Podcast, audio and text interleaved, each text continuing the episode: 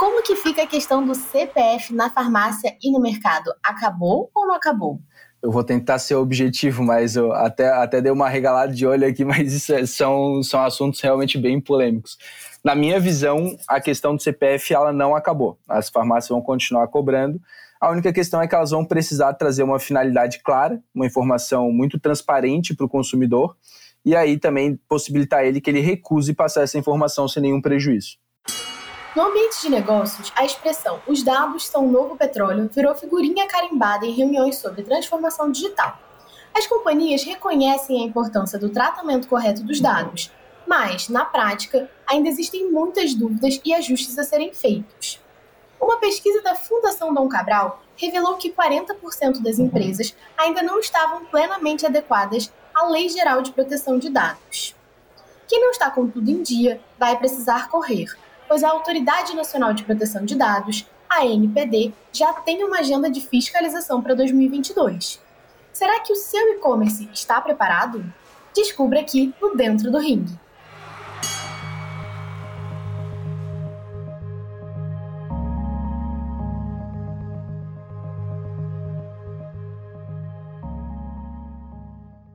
Olá, meu nome é Maria Silvia Vieira, sou estrategista de conteúdo na Vindi e anfitriã do Dentro do Ringue. Recebo aqui o Pedro Henrique May, Head de Compliance e Governança na C2R, Advocacia para Negócios Inovadores. Ele também é membro da Associação Nacional dos Profissionais de Privacidade de Dados, Data Protection Officer, certificado pela Exim e muito mais. Seja muito bem-vindo, Pedro. Que currículo, hein?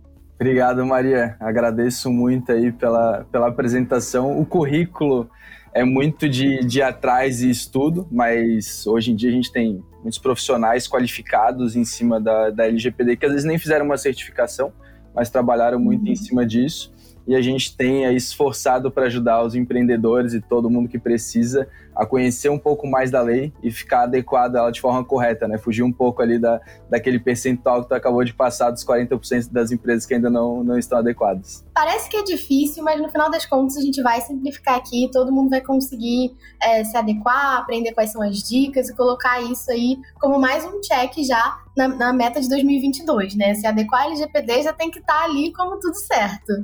Exatamente, a gente já teve um bom tempinho de preparação aí, agora tem que, ter, tem que estar tá na mão. Exato. E aí, até para começar, né, essa é até uma das coisas aqui que eu trouxe, que a cronologia da LGPD é bem longa, né? É, a lei foi sancionada lá em 2018 com um prazo de 24 meses para entrar em vigor, que teoricamente ia ser em setembro de 2020.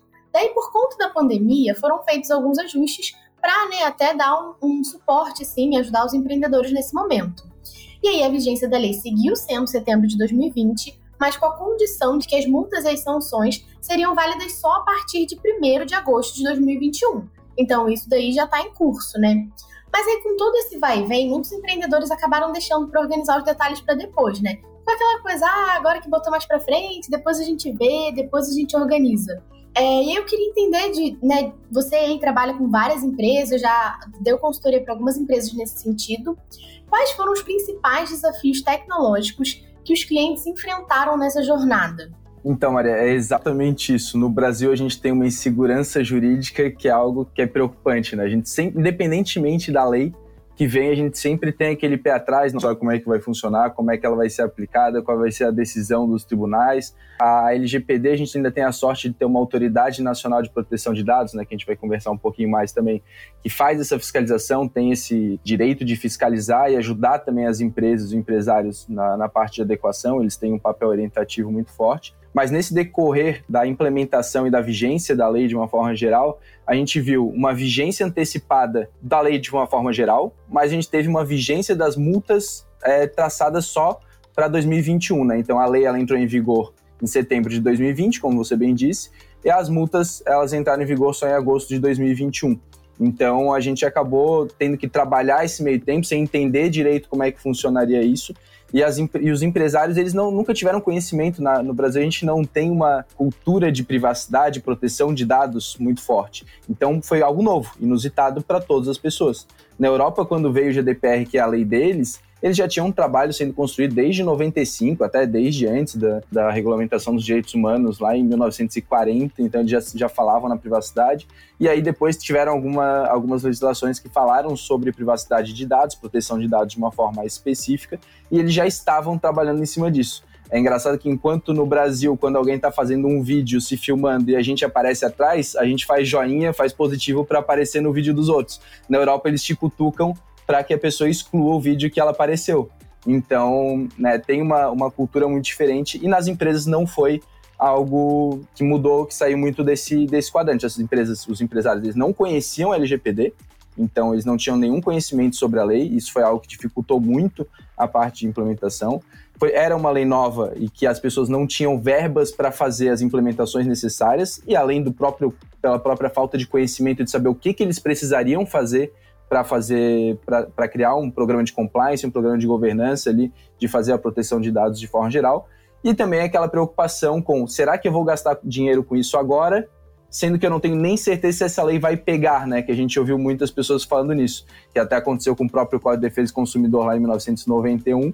Então a gente ficou muito preocupado, as empresas não sabiam se elas realmente davam dedicação agora para LGPD, até num período de pandemia que foi algo bem complicado, ou se eles esperavam a, a NPD se posicionar, começar a ter uma repercussão maior da LGPD, e aí sim eles começarem a trabalhar em cima das adequações. Então, eu acho que os principais desafios foram a falta de conhecimento, profissionais qualificados do mercado e a falta de verba, né? A falta de verba, sem dúvidas, é algo que é muito difícil porque a gente não tem nem ainda uma, uma certeza de quais são as medidas que têm que ser tomadas e quanto isso vai ter de, de implicação no orçamento de uma empresa. Pois é, né? Para as empresas menores é um, é um pouco mais difícil alocar uma verba para uma coisa que eles nem sabem se vai de fato acontecer, né?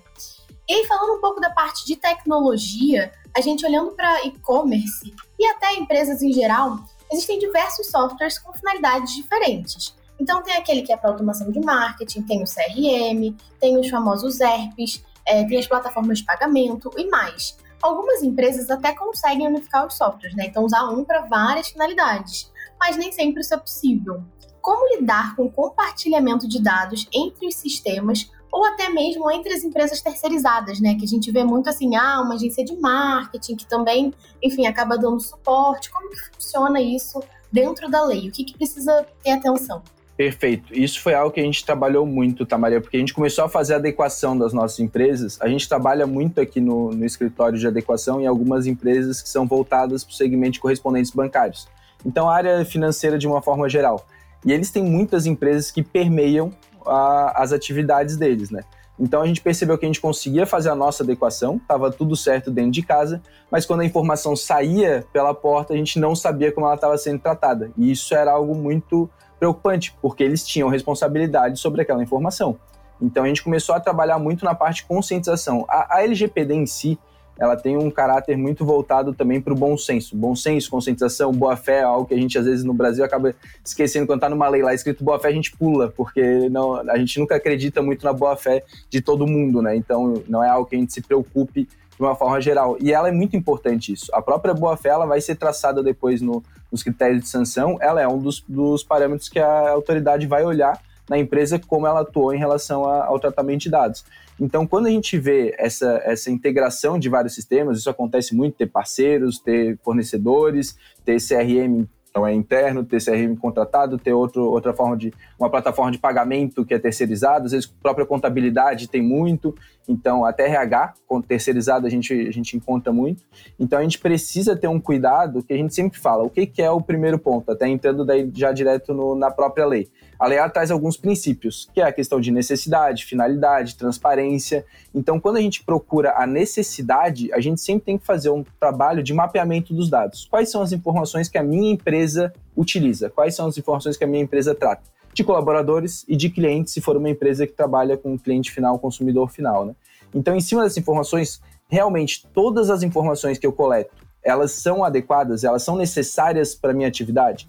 Não sendo, a gente começa já a fazer um filtro por aqui. Então, algumas informações às vezes são desnecessárias, às vezes vem data de nascimento, às vezes vem algum tipo de, de informação de nome de pai, de mãe, que não seria necessário.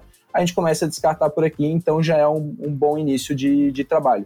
O segundo é o que a gente sempre fala, né? daí entra a questão do bom senso da boa fé, encontrar parceiros de confiança. Quando a gente começa a encontrar parceiros que são renomados no mercado, quando a gente começa a encontrar parceiros que a gente sabe da índole, do tamanho deles, que eles são empresas que já trabalharam, que tem uma parte compliance, governança interna forte, a gente já sabe que ali a gente consegue ter uma, uma proteção maior. Porque às vezes acontece muito de a gente fechar parceria com alguém que a gente não conhece, não sabe como é que funciona a operação. E isso é muito arriscado.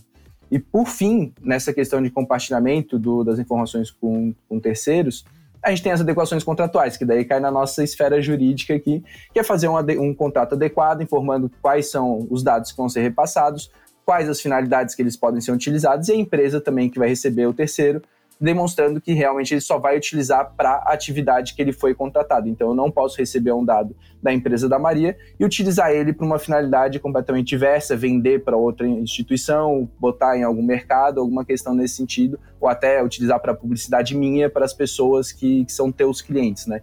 Então é isso que é muito importante, a gente ter tudo muito bem estipulado, as responsabilidades no contrato e também uma confiança muito grande nos parceiros que a gente tem. Muitas empresas acabam, só para finalizar aqui, fazendo uma parte orientativa dos parceiros. Às vezes o parceiro ele é menor e ele não tem o um conhecimento da legislação e ele não vai ter condições de fazer uma adequação. Então a gente acaba enviando um manual para eles de, ó, conhecimento básico da lei, tenta fazer alguma parte nesse sentido de proteção de dados, tenta contratar uma ferramenta é, que, que guarde os dados em nuvem de forma segura, senhas dos computadores dos funcionários, antivírus é algo muito importante, um firewall para proteção da rede. Então a gente já passa algumas orientações para eles, para que eles façam esse trabalho básico de, de, de, adequação ali de políticas de segurança e de governança, para também evitar algum prejuízo em cima da, da própria empresa e dos parceiros que é com quem a gente se relaciona, né? É, você citou até essa questão da necessidade e, assim, trabalhando na área de marketing, eu lembrei muito que é muito comum para a gente trabalhar com base de clientes, às vezes de leads, de pessoas interessadas. O uso né, do e-mail é uma coisa muito forte para o marketing.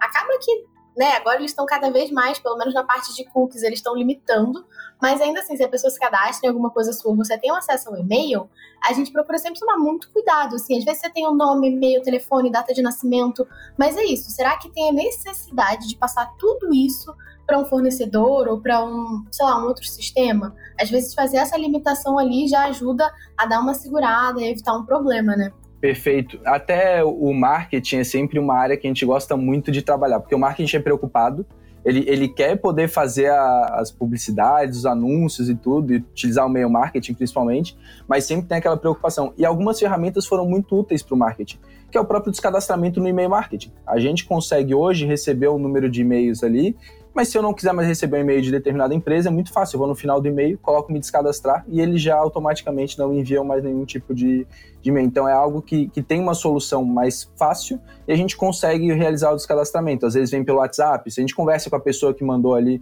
normalmente eles já aceitam rápido não, não mandar mais esse tipo de informação ou não entrar mais em contato. Então a gente tem alguma, algumas formas. É tudo muito na questão do, como a gente falou, do bom senso também. Eu não vou ficar querendo agora processar todas as empresas porque me mandaram e-mail marketing. Eu vou ali, vejo se eu tenho como descadastrar, saio, não quero mais receber aquele tipo de informação, tá tudo bem. Agora, é claro, se tem um vazamento de dados, tem alguma coisa que fere algum dado sensível meu que a gente também pode conversar mais para frente, aí já é uma situação um pouco mais delicada, né? Mas nesse, na questão do marketing, normalmente a gente consegue trabalhar muito bem. É algo que é legal, assim, de, de ver como que algumas políticas simples, elas conseguem já resolver o problema em relação ao tratamento de dados. Perfeito, Pedro. Quando falamos de meios de pagamento, e-commerce e LGPD, a situação pode ser um pouco mais complexa. Por exemplo, na IAPI, a política e os termos de uso são voltadas tanto para o usuário comprador quanto para o cliente vendedor, assim garantindo a conformidade com a LGPD em todos os pontos de contato. Porque muitas empresas né, vendem para o B2B e esse B2B tem um outro cliente, né? Então já trazer isso ali acaba ajudando. Enfim, afinal de contas, ninguém quer também né, ter ali relação com uma empresa, ninguém quer ter fidelidade com uma empresa que não se preocupa com a sua segurança, com seus dados que, que você recomenda para os empreendedores ficarem de olho no caso dos meios de pagamento? Quais são, assim, as suas dicas e o que, que ali pode ter que seja talvez uma pegadinha, uma coisa que eles ainda não estão prestando muita atenção? Perfeito, Maria. Isso é algo que a gente tem feito muito, tá? Como às vezes a gente, as empresas, quando elas vão fazer alguma compra e venda, algum tipo de negociação, elas fazem aquele esquema de due diligence, né, de analisar os parceiros que eles vão trabalhar como você falou, um dos pontos, a transparência é muito importante. Então, a gente tem políticas e termos que as empresas normalmente já deixam expostos na sua plataforma ali no, no próprio site, onde a gente consegue analisar quais são, as, quais são os, os procedimentos que eles utilizaram para adequação à LGPD. Então, quando a gente vê ali uma política de alguma empresa, quando a gente entra no site, a gente sempre faz um, aquela vistoriazinha se está tudo certo, como é que estão a, a, parte de cookies, política de privacidade, termos de consentimentos. E na questão do pagamento não é diferente do que a gente conversou um pouco antes também, né? Procurar sempre empresas de confiança, então empresas que tenham um nome no mercado, que sejam empresas que a gente já saiba como é que trabalham e que normalmente tem uma equipe já preparada para fazer todo tipo de adequação, e também sempre nas políticas que eles utilizam. Então, quando a gente tem alguma política que ela é clara, que ela é transparente, que ela também se comunica de uma forma é, repassando todos os tipos de, de tratamento de dados, que foi feito um trabalho, como a gente falou antes também, de, de coletar somente os dados necessários para as finalidades é, da, da própria empresa na parte de pagamentos, é o que eu tenho mais de dica nesse sentido, porque o resto vai ser algo que vai ser estipulado em contrato, como a gente falou antes, então vão ter ali as obrigações contratuais de cada um, e dentre essas obrigações a gente tem que colocar a cláusula de LGPD, e depois vai ser muito também da própria empresa de como é que ela vai atuar, porque a gente já fez uma fiscalização, a gente já analisou a forma como ela trabalha os dados, e também a gente já estipulou em contrato como é que vai ser feito toda a parte né, de tratamento das informações pessoais. Então esse é o mais é a parte mais importante, né? Por isso que todas as empresas acabam tendo que trabalhar nesse sentido, porque uma vai olhar para a outra. A gente fala muito que o mercado vai acabar se regulando, né? Porque as pessoas, os consumidores vão cobrar e as próprias empresas vão querer se relacionar só com quem já tenha é, ali documentos e políticas que estejam adequadas à, à própria LGPD. Pedro, e além da cobrança, né, dos consumidores, para as empresas e das empresas entre empresas, a gente sabe que vai ter multa. Então a LGPD pode vir a mexer no bolso das empresas, dos empreendedores, e isso já é um ponto de atenção.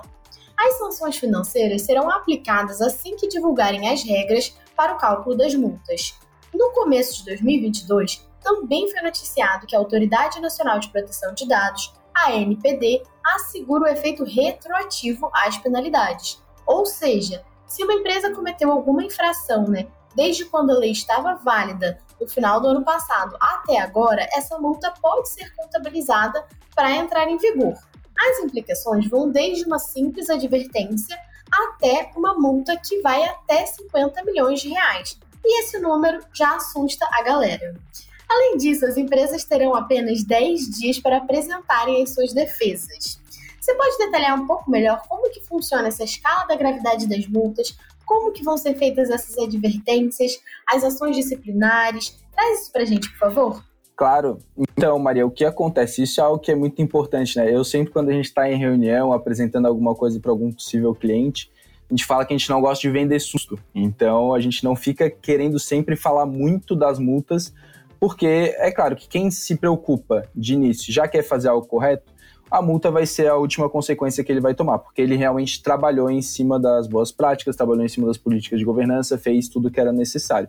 Mas ela é uma possibilidade, então a gente não pode fugir, né? Até porque a multa da LGPD, ela encontra dois aspectos. Um aspecto que é o, a parte da multa fiscalizatória da população, então que a gente chama da, da multa indenizatória, né?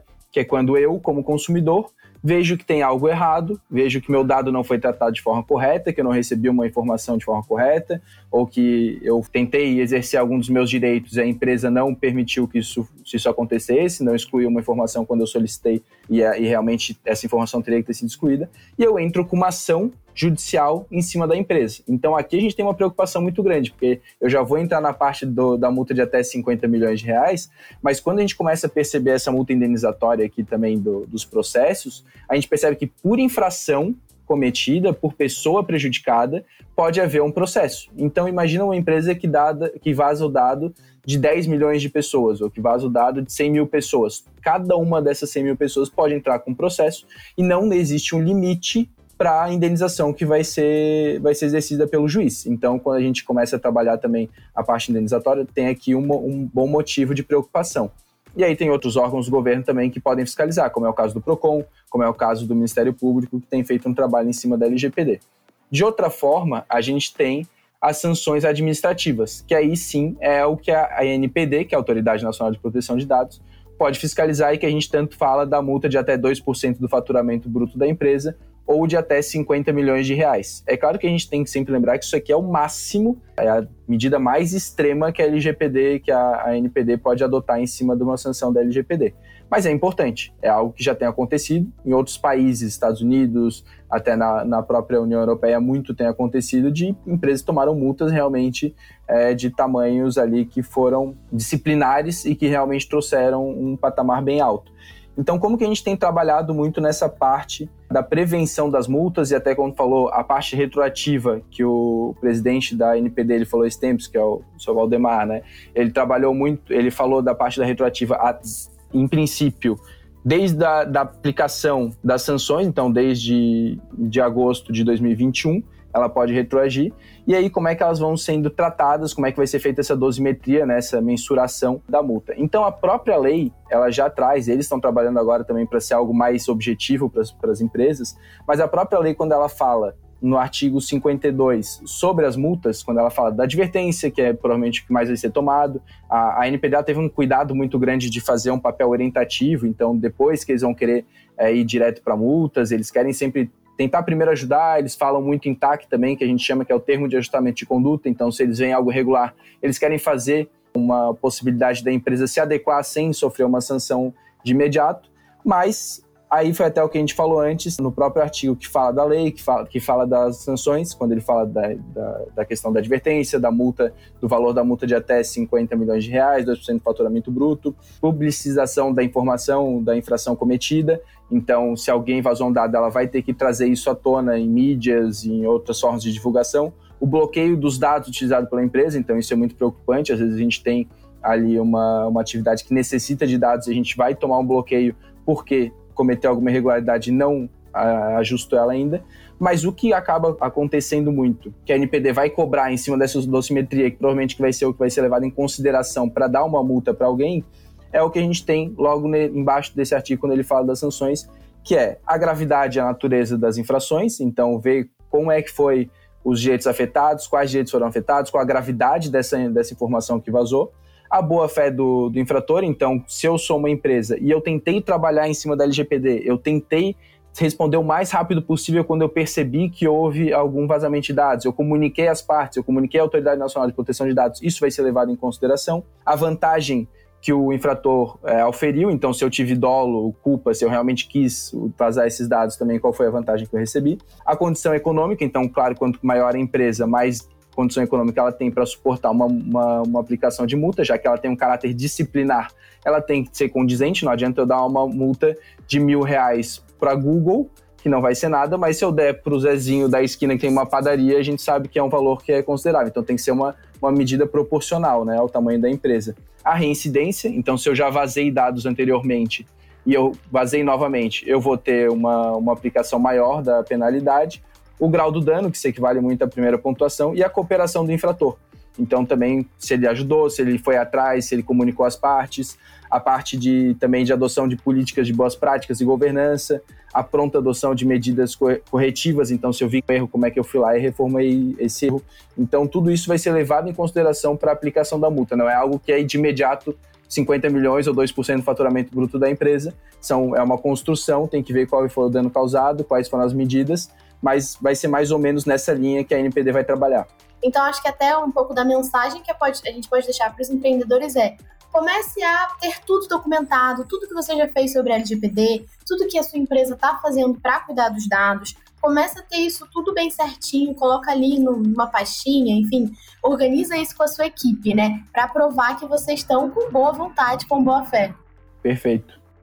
E aí, até mais uma coisa aqui que eu tenho um pouco de dúvida. É, bom, uma é que as empresas terão apenas 10 dias para apresentarem suas defesas. Como que vai ficar isso? E outra também é que você comentou sobre a perda total do uso de dados, né? É, quando a gente fala de perda total do uso de dados, Bom, hoje em dia, se você trabalha com a internet, é, é praticamente impossível, né? Porque você vai ter no mínimo o e-mail do seu cliente, você vai ter no mínimo um cadastro que a pessoa faça. É, você tem algum exemplo disso, de algum caso, alguém que já teve, já passou por essa perda total de dados? Talvez não aqui no Brasil, né, mas nos casos lá fora, Estados Unidos, Europa. Então, Maria, até a parte né, inicial ali do, dos 10 dias, eles provavelmente vão utilizar esse tempo por se tratar até de algo que vai ser utilizado com base no Código de Processo Civil, então vão ser 10 dias úteis, né, para esse tipo de resposta da NPD, pelo que eles trouxeram ali na, no último regulamento. Então, é bom que as empresas, como tu bem disse, façam as anotações, tenham isso de uma forma rápida para responder. O próprio artigo 50 da lei ele traz as medidas de governança que devem ser adotadas, algumas delas, então é importante que se cumpram essa, essas medidas trazidas pela lei. E a questão do bloqueio dos dados, né, até a gente é, é, a gente não sabe direito como é que vai ser essa questão do bloqueio trazido aqui no Brasil, já que a gente ainda não teve nenhuma é, autuação da NPD em cima do, das infrações cometidas, mas a princípio ela vai ser realizada em cima dos dados é, que sofreram a infração. Então, vai ser um bloqueio dos dados pessoais a que se refere a infração né, até a regularização dela. Então, se eu sou uma empresa, às vezes, é claro, se eu vazei todos os dados, a gente tem visto o próprio governo vazando muitos dados, né? A própria o site do Ministério da, da Saúde foi, foi hackeado, a gente teve um problema agora com o Conect SUS, porque também teve uma invasão hacker. Muitas das plataformas do governo elas estão sendo é, hackeadas ultimamente e, e elas têm uma, um nível de proteção muito baixo. Então, a, o, o, setor público acaba até tendo uma vantagem de conseguir trabalhar um pouco melhor nesse sentido, é, um pouco pior nesse sentido, é, e a, o setor privado consegue trabalhar um pouco melhor. Mas o bloqueio das informações vai ser em cima das informações que tiveram algum tipo de infração. Então, eu vou ter que segurar essas informações, todos esses dados, não vou poder trabalhar em cima deles, enquanto eu não resolver qual foi o, o, a infração apontada pela Autoridade Nacional de Proteção de Dados. Então, nesse sentido que vai, vai acontecer. Na Europa e em outros lugares, a gente não viu muito essa aplicação sendo implementada, tá? Normalmente foi direto multa ou advertência por conta da infração cometida. Então eu não consigo trazer agora nenhum caso que, que tenha sofrido, que a empresa tenha sofrido esse bloqueio de utilização das informações. Bom, então é um pouco mais tranquilo, né? Exato. A gente espera que também seja algo muito bem esclarecido de como que vai ser feito, né? É, perfeito. Bom, e aí tem uma outra coisa eu não sei você, se você já ouviu esse termo, tá? Mas muita, muitas vezes, principalmente no marketing, muita gente começou a apelidar a LGPD de lei do checkbox. Ou seja, coloca lá um checkbox falando que a pessoa aceita, que tá tudo certo, né? Infelizmente, tem muita, muita gente que acredita que para estar tá de acordo com a lei basta ter esse checkboxzinho lá no seu site, perguntando se o cliente aceita coleta de dados, se está tudo certo com o tratamento de dados dele. Mas aí a gente até viu, né, muita explosão de pop-up, não sei se você já teve essa experiência, mas agora a gente entra num site e aí o site, bum, bota um pop-up na metade da tela, você aceita compartilhar seus dados não sei o quê. E as pessoas já estão ficando até um pouco com medo, né? Você fica até assim, nossa, será que eu falo que eu aceito? E aí se você não aceitar, você nem consegue usar o site. Então, enfim, tem muitas estratégias aí. Mas é muito importante lembrar que a LGPD não é essa lei do checkbox que ela é muito mais do que isso. O que, que os e-commerces ainda estão esquecendo de fazer quando o assunto é adequação à lei? Perfeito, Maria. É, isso é algo que a gente tem sempre um receio muito grande que aconteça, que são essas medidas sem nenhuma finalidade, né? São medidas que não é o que a lei cobra, são medidas que não, não vão suprir uma adequação completa. É claro que ela é uma parte disso, mas tem muita empresa que acha que uma política de privacidade já supre todas as adequações necessárias à LGPD. É um termo de uso já supre todas as adequações e implementações necessárias à LGPD. E daí vem os checkbox para a gente solicitar o aceite do usuário em cima disso. Mas, na verdade, não, não é isso. Né? Até quando a gente vai usar pelo celular é pior ainda, né? Pelo computador, às vezes até a gente consegue visualizar onde Nossa. eu aceito, recusar pelo celular, ele, ele praticamente inviabiliza a tela toda a gente nem sabe o que está aceitando ou não. Às vezes eles nem dão essa permissão para a gente ler uma política de cookies bem estruturada ou uma política de privacidade bem estruturada. Isso vai acontecer. E pior, se você não aceitar, ele não deixa nem você usar o site, né? Exatamente. Então, ou você aceita ou você aceita. Então é difícil, né, para quem está do outro lado. Perfeito, porque o, o, correto seria a gente poder personalizar os nossos cookies. A gente pode perceber isso em algumas plataformas que fazem de forma correta. Ou recusar também, né? Muitos agora não tem mais a possibilidade de recusar. Antigamente a gente tinha muito aceitar, recusar. Agora vem só o aceitar a gente não consegue personalizar também os cookies que estão sendo utilizados. Mas é o que a gente fala, né? Quando eu fico falando de cookies aqui, quando tu fala de cookies aqui, a gente sabe o que, que é. Mas muitas das pessoas leigas que vão utilizar um sistema não fazem ideia do que, que é uma política de cookies, não fazem ideia do que, que é um cookie que está sendo utilizado. Então tem que ser algo muito transparente. Então, quando a gente vai trabalhar em cima disso, não tem que ser aquele negócio que bloqueia a tela, não tem que ser algo que a gente só preenche o checkbox e pronto, ah, não, agora está dado o consentimento, porque isso não vai valer. Vai cair na mão de juiz, até como acontece muito em relações de consumo. Ele vai dizer que foi um contrato ali, uma, um aceite unilateral, que a pessoa não tinha ideia do que ela estava aceitando no checkbox na hora que ela preencheu. E pronto, ele vai dizer que ele vai descartar aquilo ali, vai considerar aquela ação nula. Então, o que a gente precisa fazer é trabalhar com muita transparência em cima dos usuários. É a gente conseguir passar uma política de privacidade, ter uma aba de privacidade no, quem sabe ali no nosso site, quando a gente entra, em vez de estar só lá no rodapé, ter uma aba bonitinha com a privacidade, ter um videozinho explicativo, até eu não sei se eu posso falar aqui, mas o grupo Boticário, ele fez um, um trabalho muito bem feito, muito bom, muito visual em cima da parte de proteção de dados. Então, a gente tem tem que ver alguma maneira de conseguir trazer transparência para as pessoas numa linguagem acessível e aí sim trazer as regras que foram implementadas internamente. Que não é só o checkbox, não é só ter uma política de privacidade. Eu tenho que cumprir o que a minha política de privacidade ela traz. Então, é claro, cada caso é um caso, cada empresa vai ter um tipo de tratamento, cada empresa vai utilizar alguma informação diferente da outra, e a gente vai ter que fazer o passo a passo, que é uma análise do tratamento de dados, que nem a gente falou, analisar os princípios, a necessidade, a finalidade, deixar isso transparente numa política, criar as políticas internas, então vai ter a política que é demonstrada para o público, que é o caso de uma política de privacidade, um termo de uso para ele entender como é que ele vai utilizar a plataforma, cookies, que tem que ser claro para mostrar o que, que vai ser coletado durante a navegação dele. Mas também vão ter políticas internas, que é a política de segurança da informação, política de governança corporativa, a própria política de RH, às vezes, quando tiver o, o tratamento de dados de colaboradores. Então, vai ter uma série de outras políticas e outras medidas que vão ser tomadas internamente. E, claro, também a parte de segurança da informação de uma forma geral, né? A parte de segurança do site, então sempre olhar se, o, se tem um cadeadozinho né, em cima do site, ele é importante, ver se ele é um site seguro. A parte de segurança das informações são trazidas pelos computadores dos colaboradores, então a gente já falou do antivírus, firewall, políticas de senhas. E aí também fazer as é, adequações e contratuais. Do home office, né?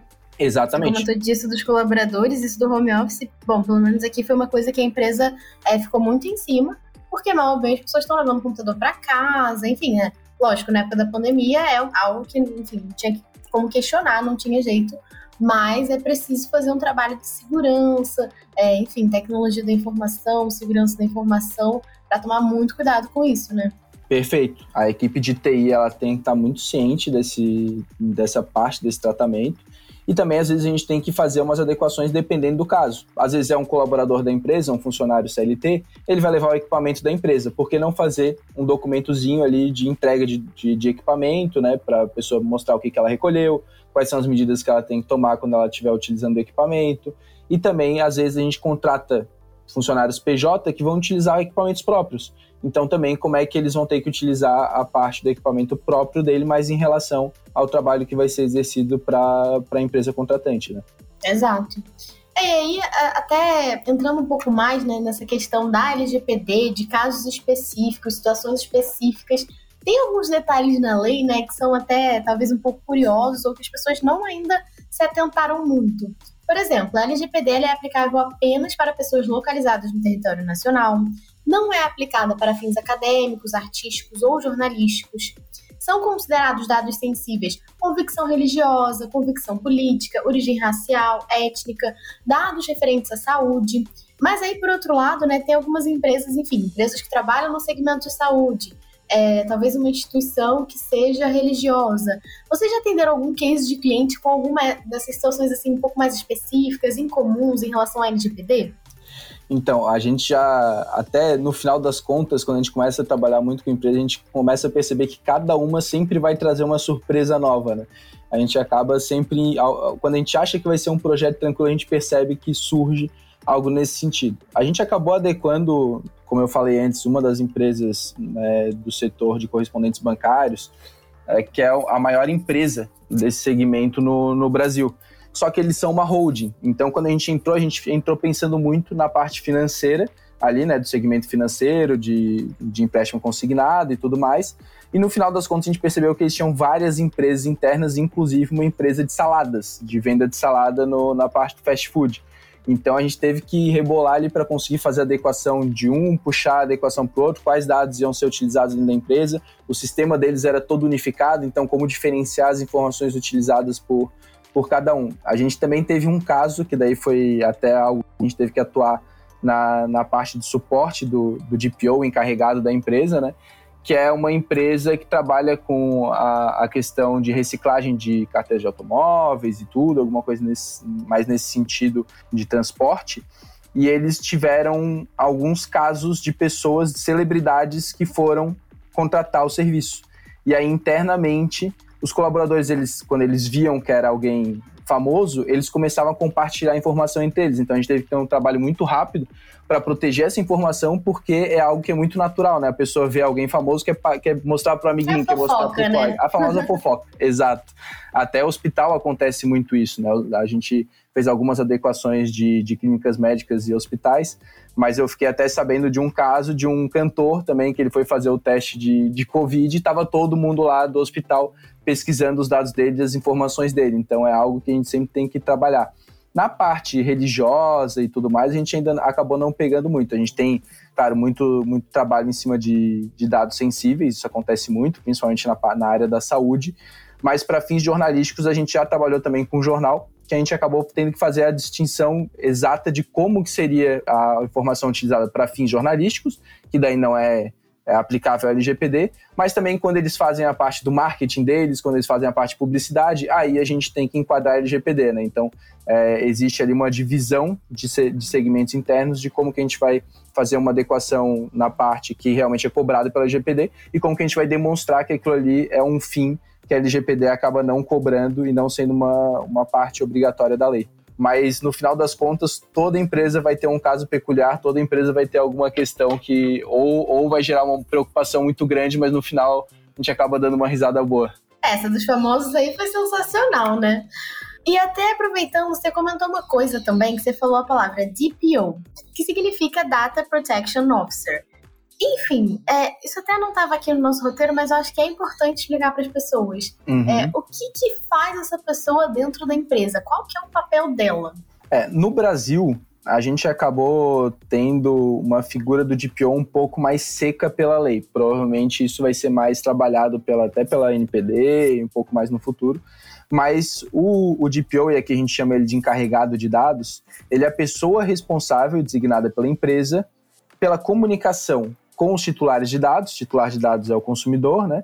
E com o, a Autoridade Nacional de Proteção de Dados. Então, tem que ser uma pessoa que realmente vem de fora, é certificada ou alguma coisa nesse sentido? Não é obrigatório. Hoje ainda não é obrigatório. Mas tem que ser alguém que tenha um conhecimento muito grande de como os dados são tratados dentro da instituição. O que a gente tem feito hoje, até porque a, a figura do DPO, do profissional DPO é algo novo, a gente tem trabalhado, claro, com empresas grandes que têm condição de contratar um profissional que já está qualificado, que já trabalhou, que já fez um, um, processo de construção em cima disso, ótimo, perfeito. Faça a contratação de um DPO que vai ser a melhor coisa que existe. Agora, para as empresas que não têm um orçamento é, muito alto para despender com mais um profissional, que ainda estão trabalhando em cima da parte da adequação de uma forma geral, que querem tentar focar em algo que seja que tenha resultado igual, mas que também não gaste tanto do, do próprio bolso, a gente acaba orientando sempre que seja designado uma pessoa por dentro da empresa, alguém que tenha um conhecimento muito grande, para trabalhar de PO. E daí ela acaba certificando, evoluindo um pouco mais nessa área, às vezes da área jurídica, às vezes da área de segurança da informação, para conseguir trabalhar essas informações internas, receber as solicitações dos usuários, receber as solicitações é, do, do, da autoridade e conseguir responder de uma forma adequada. E o que a gente tem feito muito é trabalhado de consultoria para esse DPO. Então a gente faz um projeto de adequação com a empresa a empresa nomeia um DPO interno e a gente faz um processo de consultoria dele. Então, quando ele precisa de alguma informação, algum contrato, alguma questão, ele chama a gente, fala, ó, Pedro, estou precisando disso aqui. E a gente faz todo esse suporte dele e ajuda ele na, nas principais implementações que vão ser necessárias, porque a LGPD não acaba, né? É, a LGPD é um processo de governança, de cultura, tem que ser sempre atualizado, tem que ser sempre mantido. Então, a gente vai trabalhando juntos nesse sentido. Esse caso aí do DPO, eu até fiquei com uma dúvida. Por claro. exemplo, se a gente tem aqui um e-commerce, né? Vamos supor que eu sou uma empreendedora, eu tenho e-commerce, mas eu não tenho um site, eu uso uma plataforma e vendo através dessa plataforma, ou uso um marketplace, ou eu tenho um site bem básico. Na minha empresa também tem que ter um DPO? Como que fica essa, essa questão? Ou isso daí seria uma responsabilidade da plataforma, do, do marketplace? Como que é? Então, segundo a legislação, todas as empresas elas precisam ter um DPO, de forma geral. Quando a gente trata de pequena, micro e pequena empresa, vão existir possibilidades de exclusão da necessidade do DPO. Então, não é a, a gente não tem ainda o certo quem vai poder tirar o DPO da, das obrigações, mas até agora todas as empresas é bom que, que se atentem a isso, que tenham ao menos um e-mail, seja privacidade arroba e o nome, o nome da empresa, ou DPO arroba o nome da empresa, que ela trabalhe alguma coisa nesse sentido, mas não é algo que ainda está tá muito claro. De forma geral, todas as empresas vão precisar, micro e pequenas empresas, agora a gente está tendo ali até uma análise pública da, da NPD, para a gente conseguir ter uma resolução final e, em cima dessa resolução, ficar claro quem são as empresas que não vão precisar é, nomear o DPO. A princípio, quem não vai precisar nomear DPO é pequena e média empresa que não tem um volume de dados muito grande, então que não trata muitos dados, que não tem um volume de dados pessoais grande e que também que não trata dados de pessoa, dados pessoais sensíveis. Então essas empresas, é, de, de forma inicial, pelo que a gente visualiza, elas não vão precisar é, nomear um DPO para exercer as atividades. Mas de resto, todas as outras empresas vão ter que ter essa figura explícita na política de privacidade dela e transparente para todos os usuários e também para a própria autoridade poder entrar em contato. Entendi, é porque coitados dos empreendedores, olha, já são marketing, já são financeiro, já são RH, já fazem um monte de coisa e ainda ter mais essa atribuição, né? Então realmente faz sentido, é, talvez, né, serem retirados dessa obrigação. Exato. Bom, indo agora para o nosso quadro, que é um quadro novo ainda aqui no Dentro do Ringue, é, a gente sempre teve essa ideia de trazer embate de ideias, é, de trazer uma pequena disputa, digamos assim, né? Então a gente criou um novo quadro, que é o Na Linha do Fogo. Eu vou trazer uns tópicos polêmicos e eu quero entender qual que é o seu ponto de vista sobre eles. Vamos lá, que agora é um bate-papo mais rápido. Como que fica a questão do CPF na farmácia e no mercado? Acabou ou não acabou? Eu vou tentar ser objetivo, mas eu até, até dei uma regalada de olho aqui, mas é, são, são assuntos realmente bem polêmicos. Na minha visão, a questão do CPF ela não acabou. As farmácias vão continuar cobrando. A única questão é que elas vão precisar trazer uma finalidade clara, uma informação muito transparente para o consumidor, e aí também possibilitar ele que ele recuse passar essa informação sem nenhum prejuízo. Justo. No caso do vazamento de dados feito por hacker, então o hacker foi lá e invadiu a empresa. As empresas são vilãs ou elas também são vítimas? Muito boa essa pergunta. Elas sempre, na totalidade desses casos, elas vão ser vítimas, né? Então, claro que foi um hacker que invadiu, ela é vítima de todos os pontos. Mas, por vezes, ela também pode ser vilã. Além de vítima, ela se junta ao papel de vilã por não ter adotado as medidas de proteção de dados mínimas ou básicas ali para evitar que isso acontecesse. Se ela se deixou completamente vulnerável e teve uma invasão, ela também foi vilã porque ela não cumpriu o básico que a lei cobra dela nessa parte de adequação. Na visão do consumidor, né, ela acaba saindo como vilã. Exatamente. Os dados dos colaboradores também constam no LGPD. Você acha que as empresas estão de olho nisso? É algo que a gente tinha uma preocupação muito grande e a gente percebe que o mercado, principalmente a indústria, que acaba trabalhando muito mais com a venda de bens para pessoas jurídicas, então a indústria acaba não se preocupando muito com o dado do consumidor final, ela tem uma visão muito preocupada com os dados dos colaboradores. A gente tem visto que as empresas elas têm é, se movimentado para cuidar dos dados dos colaboradores. Então foi algo que foi surpreendente para o nosso trabalho ver como as empresas realmente estão se preocupando com os colaboradores e fazendo uma parte do RH, uma adequação do RH é, muito focada e também muito positiva para ajudar os colaboradores na parte de transparência dos dados deles e também proteger a empresa de outras demandas aí. A gente já tem bastante demanda trabalhista, mais demandas trabalhistas que possam ser geradas por conta da LGPD. Show! E aí, por fim, eu acho que essa você vai concordar, mas vamos lá. A frase a LGPD não é um projeto, mas sim uma jornada com todos os colaboradores. Você concorda ou não concorda? Ah, eu concordo sem, sem tirar nem pôr. Né? A LGPD, como eu falei antes, ela é uma cultura, ela tem que estar inserida nos princípios da empresa, então a parte de transparência, a parte de uma adequação geral bem feita, ela tem que estar inserida no princípio da empresa é, e ela tem que ser seguida por todos os membros, isso é muito importante, desde o colaborador até o sócio e os terceiros também, como a gente já conversou, né? Acontece muito de um sócio, de algum dono de uma empresa, ele contratar a, a consultoria para LGPD e jogar isso direto nas costas dos colaboradores. A gente sabe que se os colaboradores vezes percebem que os gestores ou que os sócios não estão tomando cuidado com isso, não estão se preocupando de verdade com o que eles contrataram, a gente não vai inserir uma cultura de direito, de respeito à privacidade das pessoas ali. Então a gente precisa muito desse trabalho conjunto de todas as pessoas que permeiam a empresa.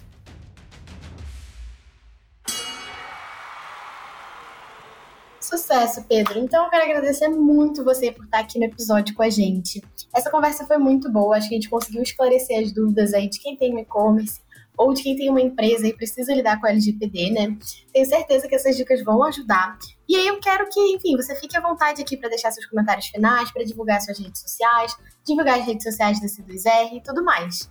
Perfeito, então. Eu que agradeço, Maria. Eu acho que o bate-papo foi muito bom, muito produtivo. Né? As perguntas é, que, que foram passadas, que a gente até estava conversando antes do script, ele foi muito bem elaborado, então acho que vai ajudar bastante os empreendedores. A gente sempre dá a dica de, de que leiam a lei, não é uma lei complicada, é fácil, tem ali poucas páginas, então é, é, algo que faz a pessoa dormir mais tranquila sabendo o que ela está trabalhando, porque às vezes a gente contrata uma consultoria e não sabe o que eles estão fazendo. Então todo mundo tem um conhecimento da lei e por trás de todo CNPJ nós somos pessoas que somos os principais abarcados pela lei, ela se preocupa com a gente como pessoa. Então é muito bom que todo mundo tenha um conhecimento básico disso e que se preocupe com a questão dos dados, porque a gente gostaria que as outras empresas que tratam nossas informações também se preocupem com eles. Né? Então, acho que esse é o principal ponto, a gente pensar no outro como a gente gostaria que os nossos, nossas informações fossem tratadas. E do escritório, eu já faço um agradecimento geral aqui da C2R, a gente fica na região de Floripa, é, a gente tem um site que é www.c2r.com.br. Até lá, salvo engano, a gente tem a área de LGPD e já tem um link onde todo empreendedor ele pode clicar e vai cair direto num questionário onde a gente faz uma análise da empresa de como é que ela está e elabora um parecer depois ali, conversa para demonstrar como que a empresa está, o grau de maturidade de adequação dela. Então é muito importante fazer isso, a gente tenta ajudar os empreendedores é, dessa forma.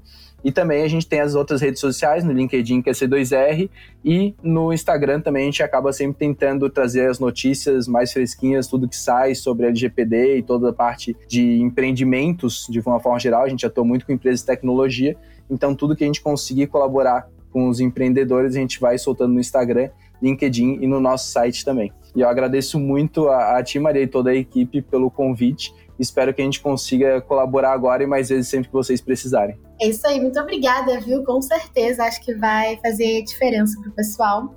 Muito obrigada também aos ouvintes por acompanharem a gente até aqui. É, se você por acaso quer saber mais sobre a LGPD, então então as dicas do Pedro, né, para acessar o blog, acessar as redes sociais. Todos os links estão aqui na descrição deste episódio. E claro, fique sempre à vontade para mandar uma mensagem nas nossas redes sociais, que são 20br, ou no e-mail marketing.com.br com o seu feedback.